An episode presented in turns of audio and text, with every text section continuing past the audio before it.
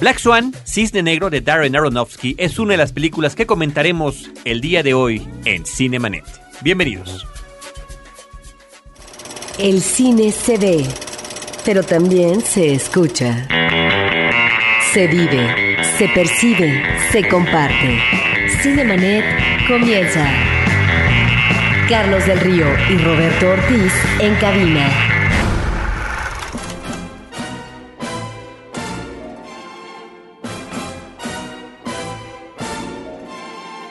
www.frecuenciacero.com.mx es nuestro portal principal. Yo soy Carlos del Río dándoles la bienvenida a Cinemanet, el programa especializado en cine de frecuencia cero. Roberto Ortiz, ¿cómo estás? Pues eh, Carlos, no solamente nos estamos remitiendo con el Cisne Negro a lo que es el mundo de la danza clásica y su música que lo acompaña, sino también a, en otra película, sería otro tipo de música, otro tipo de musical como eh, Noches de Encanto, Burlesque, la película estadounidense eh, del año pasado.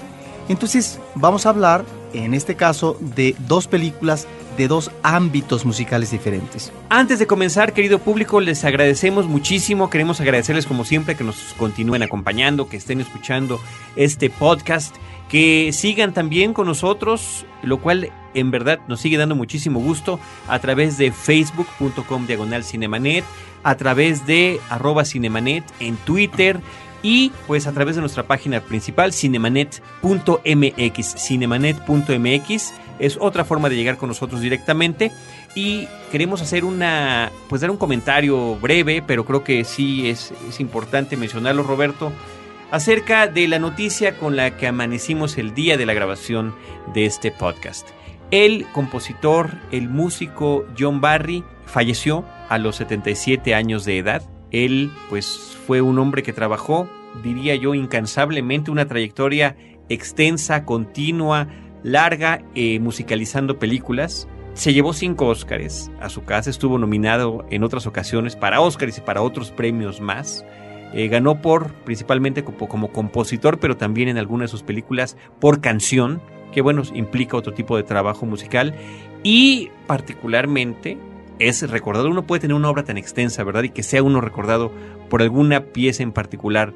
Esa pieza en particular, esa melodía, es totalmente reconocible en cualquier rincón del mundo, prácticamente, tema de James Bond, del 007.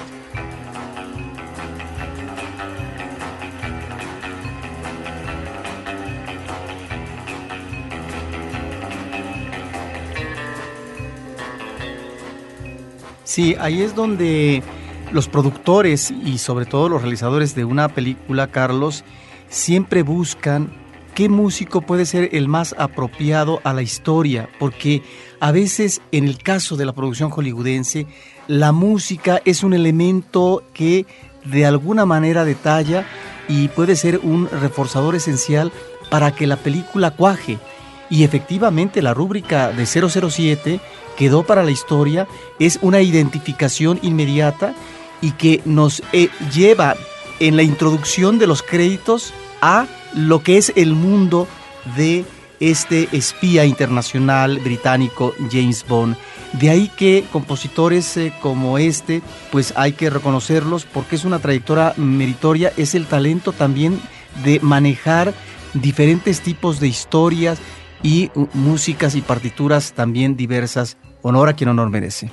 Entre otros eh, muchos filmes, eh, John Barry compuso, además del tema de James Bond, de varias de las películas de James Bond, entre otras Al Servicio Secreto de Su Majestad, el filme en el que George Lazenby únicamente, eh, bueno, participó, la única ocasión en la que sirvió como James Bond, pero que me parece es además uno de los, de los scores más interesantes, sobre todo del inicio de la saga de James Bond. John Barry se llevó en su, en su vida cinco premios Óscares, entre otros está el de, la, el de la película África Mía, el de Danza con Lobos, por la película Born Free, de una película de 1966, fue cuando se llevó Mejor Canción, que es como el título de la película Born Free, y Mejor Score. También eh, estuvo nominado por películas como Chaplin o como Mary, Reina de Escocia. En fin, insisto, una trayectoria muy larga y bueno, su legado para los cinéfilos ahí queda y creo que siempre lo recordaremos por todas estas aportaciones. Ahora, aunque estas películas que tú mencionas eh, son películas importantes, hay ocasiones, eh, Carlos, en que la película tiene poca calidad, pero que es recordable por otros aspectos como puede ser la fotografía, las actuaciones y muchas veces por la música, porque la música es un elemento que nos, nos impacta y nos permite introducirnos en ciertas atmósferas, en ciertos momentos anímicos de los personajes, de tal manera que es obviamente esencial. Y en esto creo que Hollywood ha jugado un papel muy importante de saber articular debidamente y apostar por determinados músicos para ciertos géneros y ciertas historias. Así es, entre otros temas, ahorita estaba eh, recordando, pide el tiempo que vuelva Roberto, uno claro. de esos temas que además es y continúa siendo muy utilizado en bodas, por ejemplo. Pide el tiempo que vuelva. Somewhere in Time es el eh, título que le pusieron en México. Muy bien, pues ahí estamos recordando a John Barry, yo en particular como serio fan de las películas de James Bond, pues de verdad que me pongo de pie y lo recuerdo con mucho entusiasmo y siempre me seguirá emocionando escuchar ese tema musical. Y en mi caso me quito el sombrero. Muy bien, Robert, muchas gracias. Pues, ¿qué te parece, Roberto, querido público, si arrancamos con una película que tuvo un estreno muy extraño en nuestro país? Es lo que se llama un estreno limitado que va a ir abriendo salas conforme avancen las semanas. Se había anunciado que inicialmente Black Swan de Darren Aronofsky iba a estrenarse por ahí del 18 de febrero, alguna cosa así, que antes iba a estar en un festival de cine de la Ciudad de México, pero pues decidieron estrenarla de una vez en algunas cuantas salas y siendo así, ya la tomamos como una película estrenada en nuestro país, estrenada en México, Black Swan con Natalie Portman, que por lo pronto, Roberto, candidatura que le dan para algún premio por su actuación, premio que se lleva. Eh, Globo de Oro, Sindicato de Actores, varios otros más y por supuesto todo enfilándose hacia su nominación a los premios Oscar para finales de este mes de febrero. Pero bueno, ¿cuál es la historia de Cisne Negro? ¿Cuál es la historia de Black Swan? Una bailarina de danza clásica eh, a partir de que la eh, bailarina principal pues ya no está en condiciones, de acuerdo con el director de las presentaciones, de continuar trabajando por su edad, él empieza a buscar quién será su sucesora, en particular para el Lago de los Cisnes, para una presentación especial que se anuncia con, con mucho entusiasmo de una versión distinta, es como la presenta el personaje en la película del Lago de los Cisnes. Y bueno, al personaje de Natalie Portman le dice que tiene esa posibilidad de encarnar el doble papel, el del cisne blanco y el del cisne negro, una tarea que puede repercutir en la psique de esta chica que tiene serios problemas emocionales. Sí, estamos efectivamente ante el desplazamiento de una bailarina eh, que ya el peso de la edad es ah, una situación ah, de riesgo para que sea la estrella de esta nueva representación del Lago de los Cisnes, pero también el personaje central de la película eh, que interpreta Natalie Portman no tiene la edad propicia de ese tipo de bailarinas que desde que son veinteañeras o antes las escogen y despuntan realmente y se convierten en las reinas eh, del ballet clásico. Ella tiene como 27, 28 años y parece ser que si ella no toma el tren o trata de subirse a ese tren en esta obra, en el papel estelar, difícilmente va a lograr entrar en este mundo eh, de las estrellas. De tal manera que nos habla esta película de ese mundo difícil, por un lado, del ámbito de la danza en donde existe una gran competencia, están las envidias, están las competencias eh, profesionales, que es lógico, pero al mismo tiempo está el trabajo de virtuoso el trabajo a partir de un talento que alguien tiene, y en este caso Natalie Portman en su personaje lo tiene.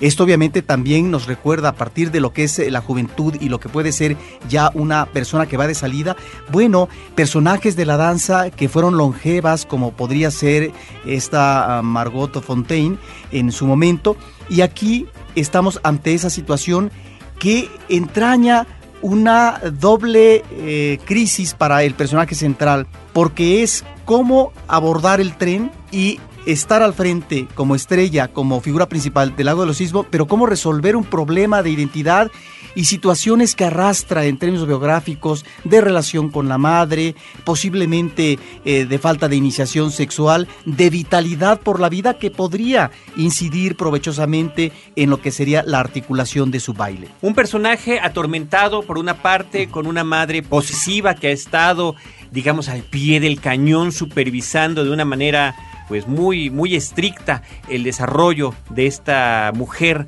como bailarina además viniendo de una historia de, un, de una trayectoria frustrada de la propia madre, ¿no? Entonces quiere proyectar estas cualidades en su hija y eh, como personaje, como dije yo, atormentado, Roberto, empieza a tener una crisis de identidad muy seria y es ahí donde para algunos de manera afortunada, como es mi caso, para otros no tanto, ya nos comentará Roberto, el director Darren Aronofsky, el director de Requiem por un sueño, de Pie el orden del caos, de Luchador, presenta la dualidad que está viviendo esta mujer, literalmente haciendo un juego de espejos sobre lo que puede significar esta doble personalidad de tratar de ser pues totalmente una mujer restringida a sus obligaciones o si se deja llevar por sus pasiones. Aparentemente ese es el juego que está eh, planteando en la pantalla el director y la mujer empieza a, y el público, el propio público, a perder el conocimiento o la claridad de qué está pasando en su mente y qué está pasando en la vida real. Desde esta perspectiva, Roberto, te puedo decir que a mí me recordó filmes como Alucinaciones del pasado, Jacob's Ladder, El maquinista, de Machinist, o inclusive esta cinta que protagonizó Mickey Rourke, Corazón satánico, Angel Heart. Eh, Roberto. Sí, Corazón Satánico, que es una película formidable y donde el actor está también a la altura de su personaje. Yo lo que pienso de El Cisne Negro es una película muy vistosa, efectivamente, es una película que se puede deleitar por los elementos formales que maneja el director y además con ciertas técnicas que aquí introduce que finalmente eh, resultan muy atractivas para el espectador. Sin embargo, pienso que eh, cuando se junta el artificio formal con el artificio melodramático, no siempre esto resulta el mejor brebaje para confeccionar un cóctel dichoso. Y aquí es donde, en este mundo de la danza que nos está mostrando, eh, creo que si bien está incidiendo el director en una complejidad psicológica, nunca llega a ser profusa, o mejor dicho, no, aunque se detalla visualmente de manera espectacular, no es del todo convincente desde mi punto de vista y es muy esquemática en cuanto a situación de personajes. En ese sentido me parece que hay referentes mucho más valiosos que esta película. Yo mencionaría una cinta que vi hace algunos años en Cineteca Nacional, cerca de las estrellas, no recuerdo el nombre del director, una cinta francesa que nos mostraba efectivamente a una compañía de danza clásica y todo el mundo por dentro eh, de los eh, danzantes, la competencia, etcétera. Ahí creo que estaba expresado tal vez en un tono más de registro documental que el manejo de otro tipo de ficción que efectivamente está eh, manejando Aronofsky, pero me resulta mucho más atractiva, más convincente cerca de las estrellas. Pero al mismo tiempo está una película como El Acto de Robert Altman. Y en el ámbito de la competencia, de las envidias, de la traición que se puede dar en este ámbito de la competencia y el arribismo, creo que ahí está esa obra maestra eh, de La Malvada de Joseph Mankiewicz que nos remite al mundo del teatro, pero también tiene que ver con la cuestión de la identidad y la sustitución. Y en su momento, años después del 76, yo mencionaría la película Lipstick, que aquí en su momento eh, se tituló Momento de Decisión. Ahí están también esos referentes, me parece valiosos. Yo creo que esta eh, película, en las situaciones que muestra el director, eh, son situaciones muy tremebundas y tremebundas a más no poder. Solo cito tres ejemplos. De repente ver, no sé si esto es de risa loca o es caricatura, caricatura tal vez no, porque está planteando un drama, pero cuando uno ve los ojos rojizos de la forma para subrayar o tratar de evidenciar una situación de exaltación anímica o mental, bueno, me parece que es exagerado. O por ejemplo, como si estuviéramos en el paroxismo, o no sé si de eso se trata. Cuando vemos en el cuarto de la chica de Natalie Portman que unas piernas, sus propias piernas se quiebran, ¿no? Eh, y que esto está mostrando, obviamente, una situación de debilidad, de crisis de identidad, de miedos empiternos que vienen tal vez desde la infancia. Bueno, me parece que eh, no es tan, tan, tan atractivo. O por ejemplo, cuando vemos eh, una especie de astilla que ella se saca de la espalda, como un ejemplo reiterativo, yo diría que fastidioso, en cuanto a la autoagresión que ella comete consigo misma y que es una expresión, me parece un tanto irrisoria, de la somatización que ella está eh, manejando de sus propios conflictos. En fin, me parece que hay toda una serie de momentos que no son para mí del todo convincentes. Ahí está, obviamente, una película que por el lado visual me parece que es muy atractiva y por el lado ya de lo que es el trabajo de la danza deja mucho que desear como trabajo artístico de virtuosos. Fíjate que los referentes que está dando Roberto me parece que son valiosísimos, otro tipo de películas que abordan el tema de la danza. Hablaba sobre el carácter eh, convincente o no que podría tener la película, no sé ni siquiera si esa sea la intención del director, desde que la primera escena nos está planteando un sueño del personaje principal, creo que ahí nos está dando el tono de lo que puede ser el resto de la película, ciertamente recurre a estos artificios de los ojos, de, los, de la transformación, de la somatización, esta astilla, ¿no? Es las plumas que de repente empiezan a de su propio cuerpo, bueno, me parece que es parte de la transformación psicológica y la forma en la que se está viendo a sí mismo el personaje o cómo lo estamos viendo nosotros. Insisto, para mí lo valioso es eso, que no sepamos qué es lo que está en realidad pasando, qué es lo que no, qué está en la mente del personaje, porque al final nosotros estamos sujetos a lo que el personaje protagónico está viviendo. A mí en ese, por ese lado me parece muy interesante la película. La relaciono mucho con la película anterior de Aronofsky, eh, justamente con Mickey Rourke también, El luchador, The Wrestler. Eh, me parece que son dos películas que podrían danzar juntas, las dos sobre la, eh, en diferentes edades, en diferentes contextos, pero la labor de gente dedicada al arte o al entretenimiento. Un luchador de lucha libre, una bailarina de danza clásica con serios problemas y que quizás podrían tener un mismo destino, inclusive hasta a nivel poético la forma en la que cada uno puede terminar sus historias. Por otro lado, eh, habría que, decir en las nominaciones que tiene la película, pues estamos ya en la carrera hacia los Óscares. Una, dos, tres, cuatro, cinco. Mejor película, mejor actriz, mejor fotografía, mejor dirección y mejor edición. Es decir, está colándose entre las cintas importantes para la próxima entrega del Oscar, donde todo parece indicar que Natalie Portman, aunque no te guste cómo baile o cómo se ve en pantalla bailando, que era una de las cosas que habías comentado, pues es eh, probable que por ese trabajo se lleve este premio. Pues sí, ahí está esta película que a lo mejor solamente es eh, polémica para mí, pero estamos efectivamente ante un director ampuloso visualmente, ese es también su gran atractivo, pero al mismo tiempo me parece que es su gran debilidad y que eh, si bien es cierto que tú estás hablando de realidades que pueden ser la del sueño y de el mundo que finalmente es el real por parte de ella, el que pretenda hacer un acercamiento a los infiernos del mundo de la danza a partir de una experiencia personal, el director mete toda la leña al asador. Desde mi punto de vista, no resulta una película del todo convincente. A final de cuentas, está un drama humano que está planteando y es ahí donde yo creo que veo los puntos de debilidad eh, de la película a partir de la forma. Pero ahí está, me parece que es una película muy atractiva y que finalmente siempre este tipo de películas llaman mucho eh, la atención a la academia, Carlos, porque son el tipo de películas culteranas que se están refiriendo, sí, sí, a un ámbito, es decir, que no es visitado eh, continuamente por Hollywood y que al ser tan vistoso, claro, imagínate un director como este que tiene ese potencial eh, visual de registro fotográfico, me parece que es muy pertinente la nominación a la mejor fotografía, pues resulta por supuesto muy atractivo. Yo creo que antes de concluir ya el, tema de Cisne Negro de Black Swan, mencionemos que además de Natalie Portman encontramos a una Mila Kunis literalmente deliciosa, Vincent Cassell, me parece que está muy bien en su papel, Bárbara Hershey como esta madre eh, sobreprotectora y la estrella que va en descenso, un papel muy breve, el de Winona Ryder. Sí, que eso la verdad me dio tristeza. Winona Ryder que realmente fue una presencia tan fresca. Una promesa. Eh, fue una, promesa, incumplida. Una promesa incumplida, eh, pero que en su momento hizo dos, tres películas que llamaron mucho la atención.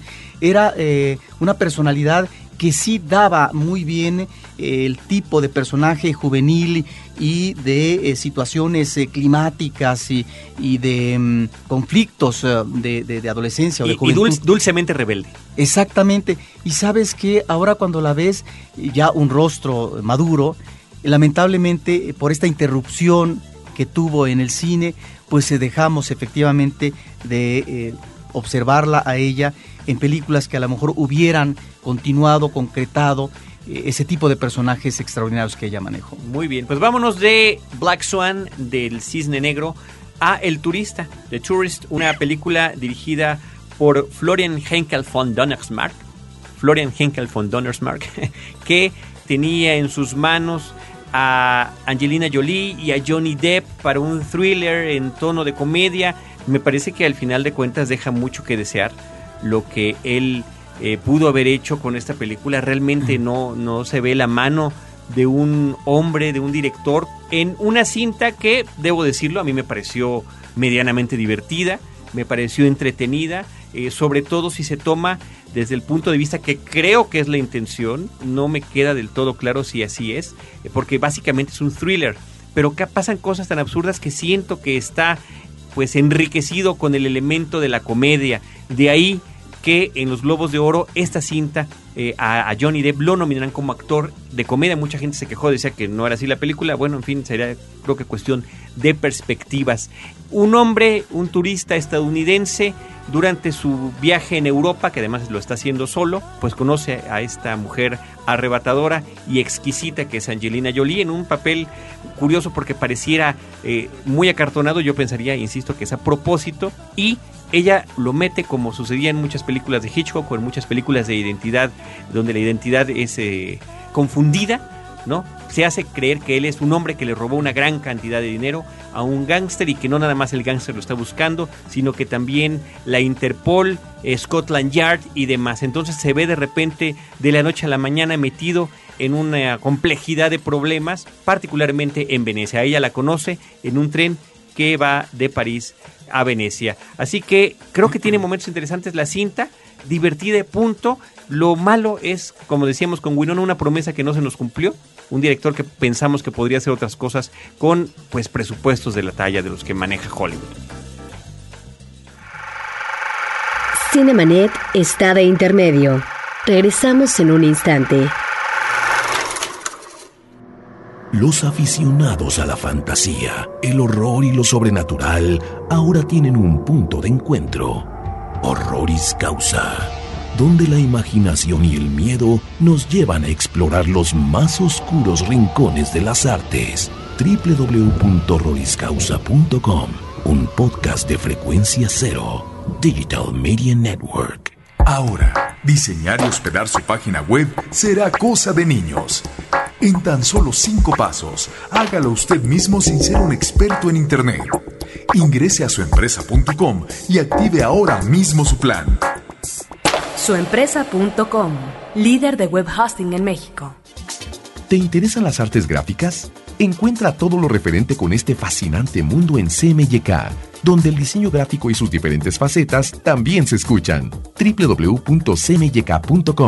un podcast de frecuencia cero, Digital Media Network.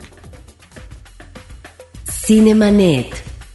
Vámonos ahora con otro filme que viene de la Gran Bretaña, Fish Tank. El título que le ponen en México es Vive, ama y da todo lo que tienes. Una película, me parece, Roberto, muy ruda.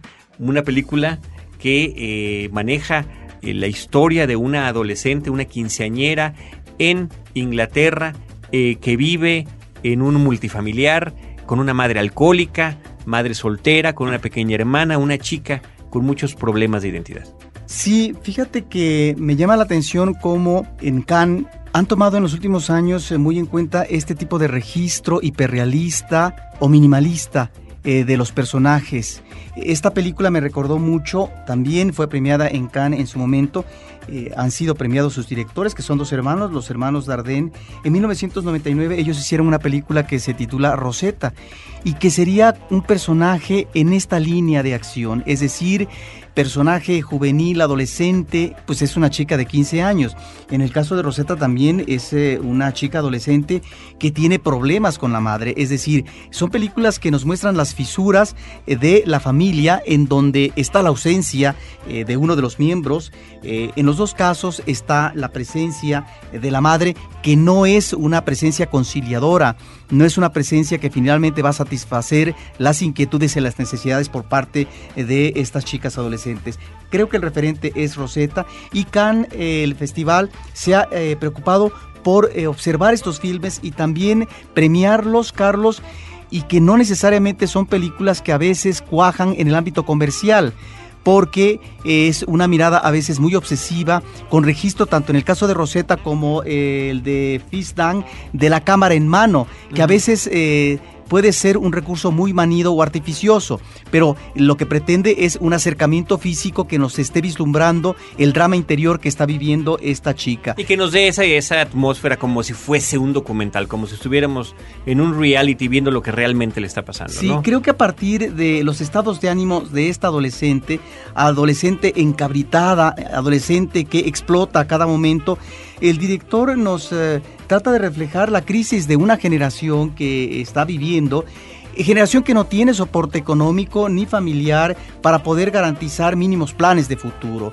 Digo, aunque obviamente la película no es un documental ni está planteando eh, una cuestión de tesis, pero si yo quisiera hacer una lectura forzada, tal vez estaría pensando en que este tipo de personajes de alguna manera se emparentan con estos miles de jóvenes que hemos estado viendo recientemente a través de los medios televisivos en las manifestaciones de Túnez, en lo que se ha denominado como la Revolución del Jazmín y eh, más recientemente o paralelamente en Egipto. De tal manera que cuando vemos estas manifestaciones que están tratando de hacer cambios democráticos internos y de la economía de estos países, nos estamos remitiendo a un gran porcentaje en términos de la población juvenil que efectivamente no tiene incentivos eh, económicos eh, de estudio y demás, y que por lo tanto existe en eh, directores europeos, eh, Carlos, en este caso de la Gran Bretaña, Andrea Arnold, el tratar de ubicar y tratar de compenetrarse en este tipo de personajes y situaciones mayores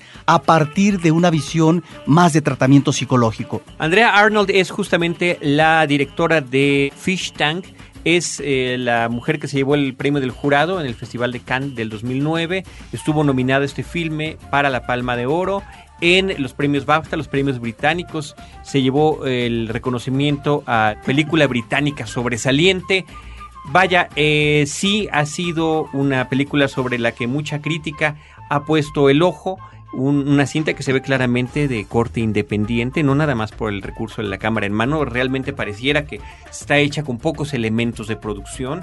La propia eh, ciudad o el área de la ciudad donde se desarrolla este multifamiliar este complejo habitacional es básicamente donde vemos que este personaje deambula o el propio departamento donde viven ella y su pequeña hermana, más la madre, ¿no? Que básicamente está ausente.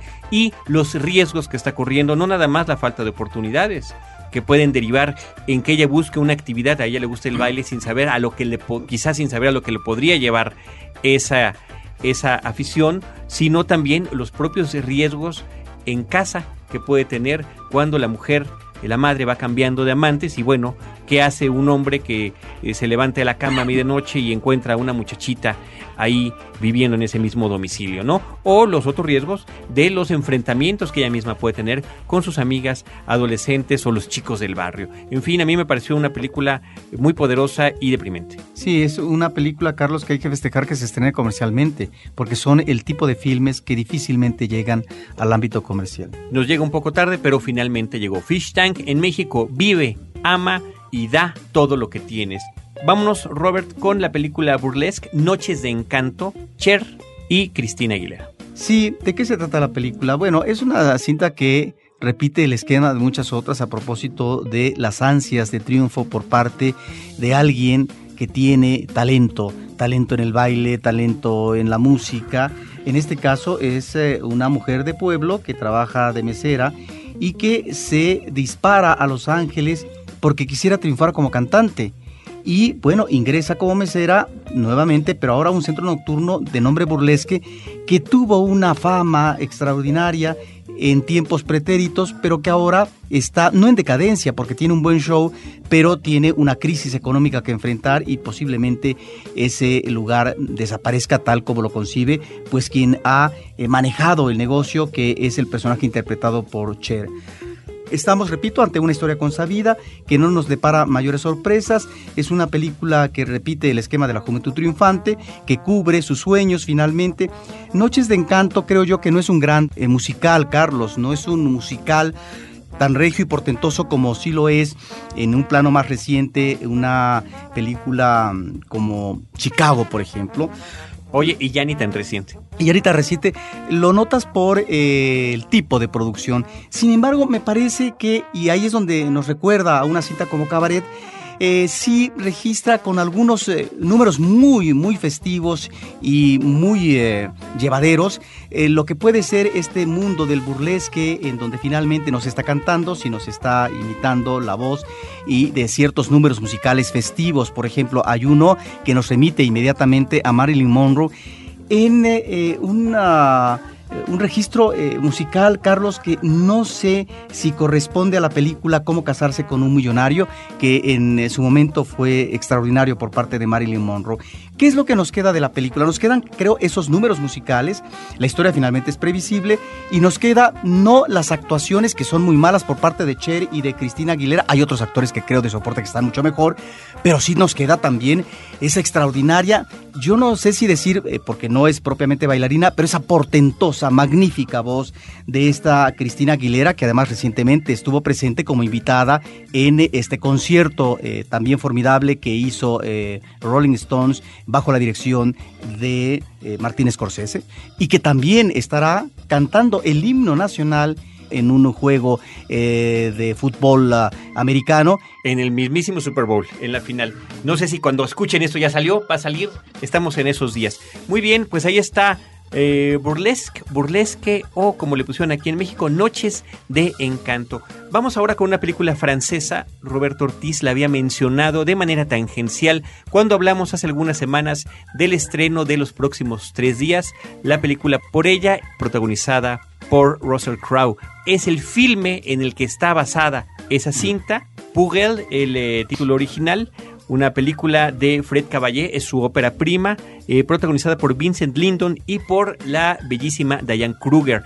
El drama eh, sobre una mujer que es acusada de un asesinato, ingresa a la cárcel y después de una eh, de varios años en los que se trata de luchar por demostrar su inocencia, bueno, ante la imposibilidad de luchar contra el sistema, el esposo, desesperado, decide fraguar un plan para poder sacarla de la cárcel, para poder hacer que ella huya de la cárcel. Sí, mira, yo vi primero efectivamente esta película que es el original francés y después muy recientemente vi el remake por parte de Hollywood que me parece superior en el caso eh, del hollywoodense.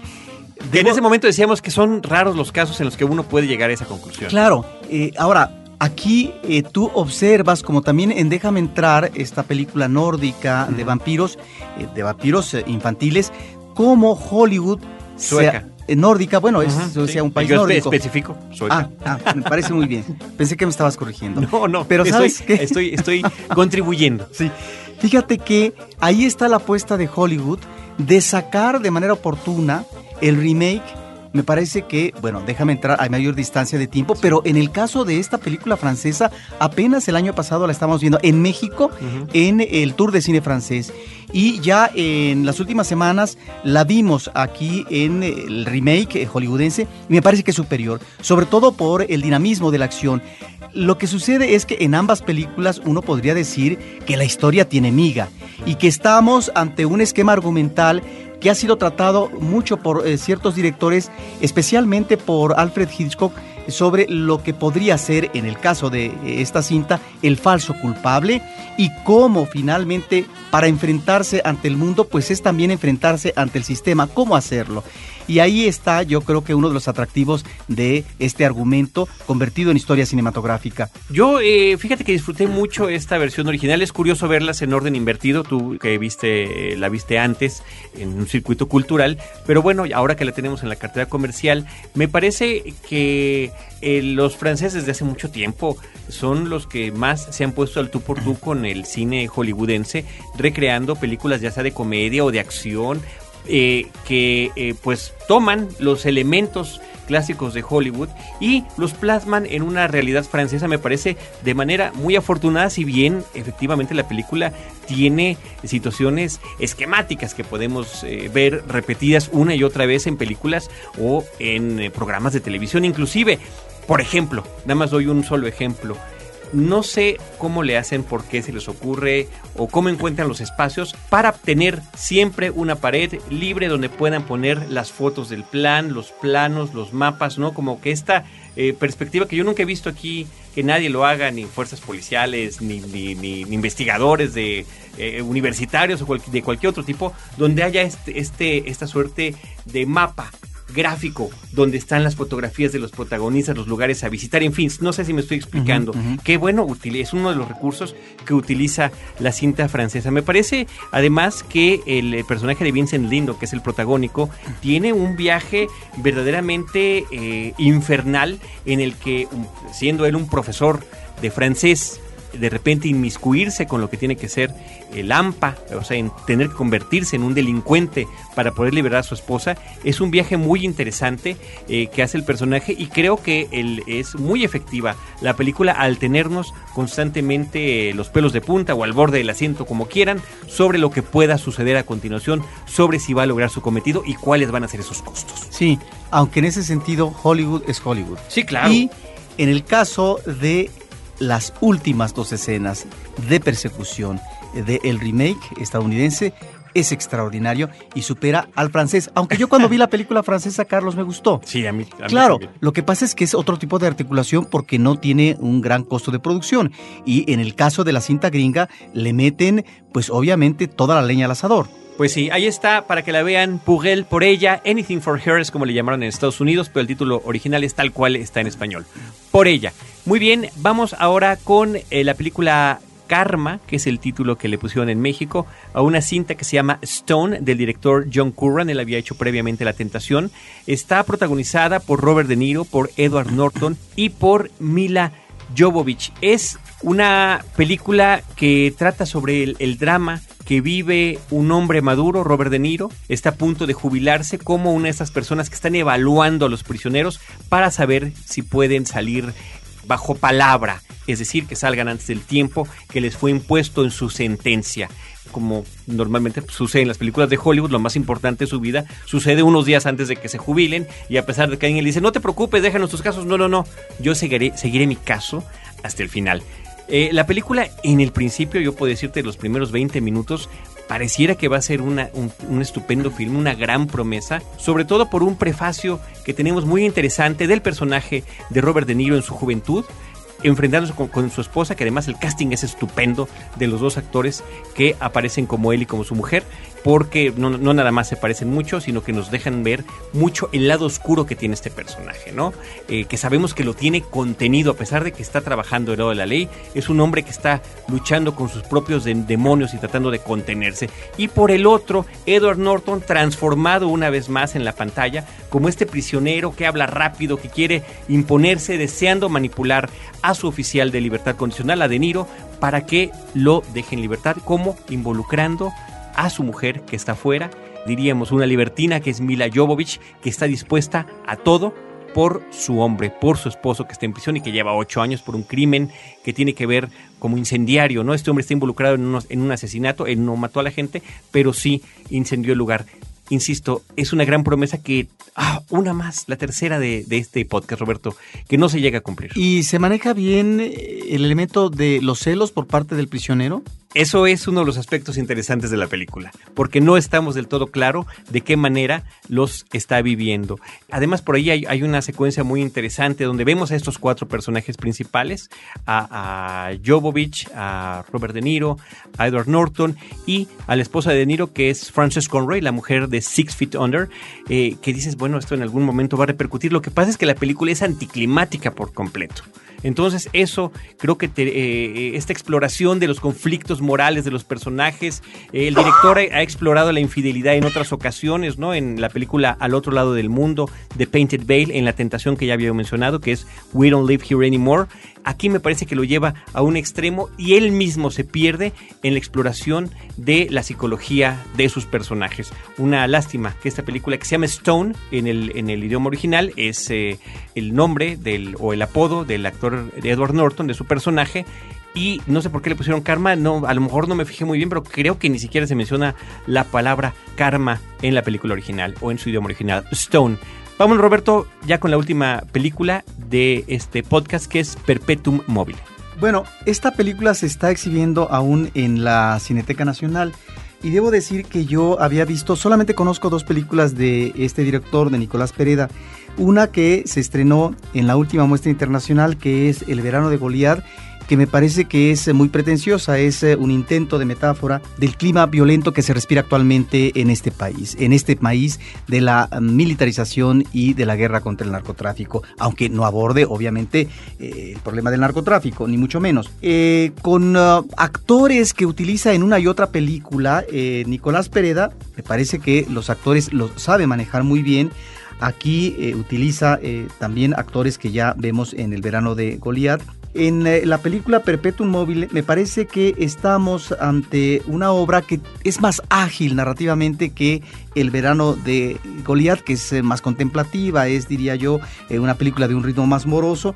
Aquí me parece, si bien estamos ante un planteamiento minimalista, es una película que resuelve de manera más inmediata situaciones que están viviendo los personajes. ¿Y quiénes son estos personajes? Bueno, es un muchacho, un muchacho que vive con su madre en un departamento y que trabaja en un eh, eh, pues camión de mudanzas. Entonces es la vida cotidiana del camión de mudanzas, eh, los clientes a los que van a darle el servicio y su relación con la madre.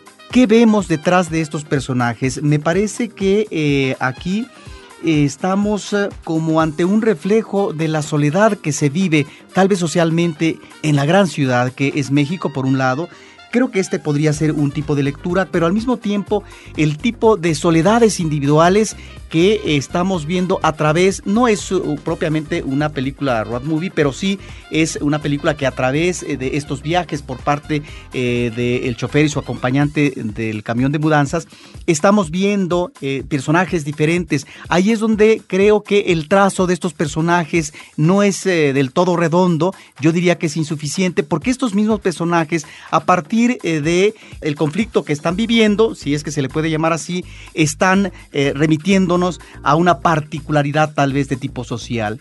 Hay pues, eh, me parece, algunas escenas eh, interesantes. Algo que es lo que a mí más me llama la atención y que es eh, el mejor registro o logro por parte de este cineasta, es el manejo del ocio en la cotidianidad. Es decir, lo que finalmente remite en la vida del día al día a la rutina y a la banalidad. Pero pareciera que los personajes principales, el del eh, hijo y el de la madre, asumen una letanía que eh, no tienen necesidad o interés de combatirla o enfrentarla. Es decir, si bien esto puede ser un lastre para una existencia más dichosa, pareciera que los personajes no son propiamente conscientes de eso o simplemente atienden la mecánica de la rutina tal como se va dando.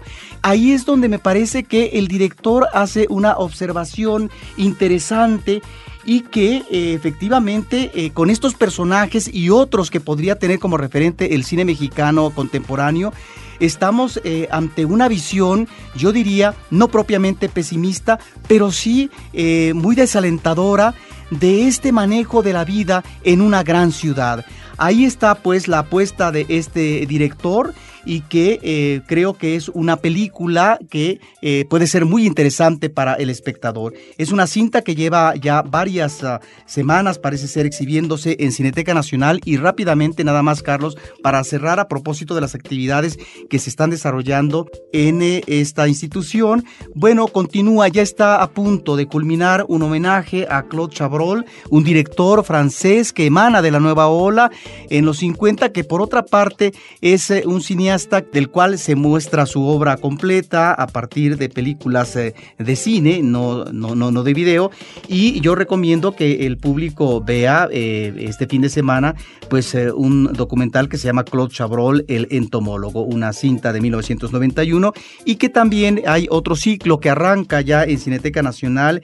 Eh, ¿Cuántas maneras hay de ver el cine mexicano, Carlos? Lo podemos ver a través de sus géneros, lo podemos ver a través de sus actores, a través de sus directores, pero también, ¿por qué no?, a través de los técnicos, de quienes están detrás de la cámara, que es un trabajo creativo como el del fotógrafo. Conocemos básicamente ya por una situación, eh, si no de cliché, pero finalmente eh, de un director de fotografía consumado como Gabriel Figueroa. Pero también aquí este ciclo apunta hacia otro eh, reconocido fotógrafo que fue Alex Phillips. Y las primeras películas eh, que se van a presentar de él me parece que son interesantes. Una cinta de los 30, que es La Mujer del Puerto, una cinta filmada en Veracruz, que nos presenta el prototipo de prostituta, pero también de un incesto. Eh, una película que de alguna manera está vinculada al cuento de Guy de Maupassant. Y por otra parte, también en eh, el inicio de este ciclo, pues tendremos Doña Bárbara, Carlos, una película de Fernando de Fuentes que es eh, la cinta que le va a dar el nombre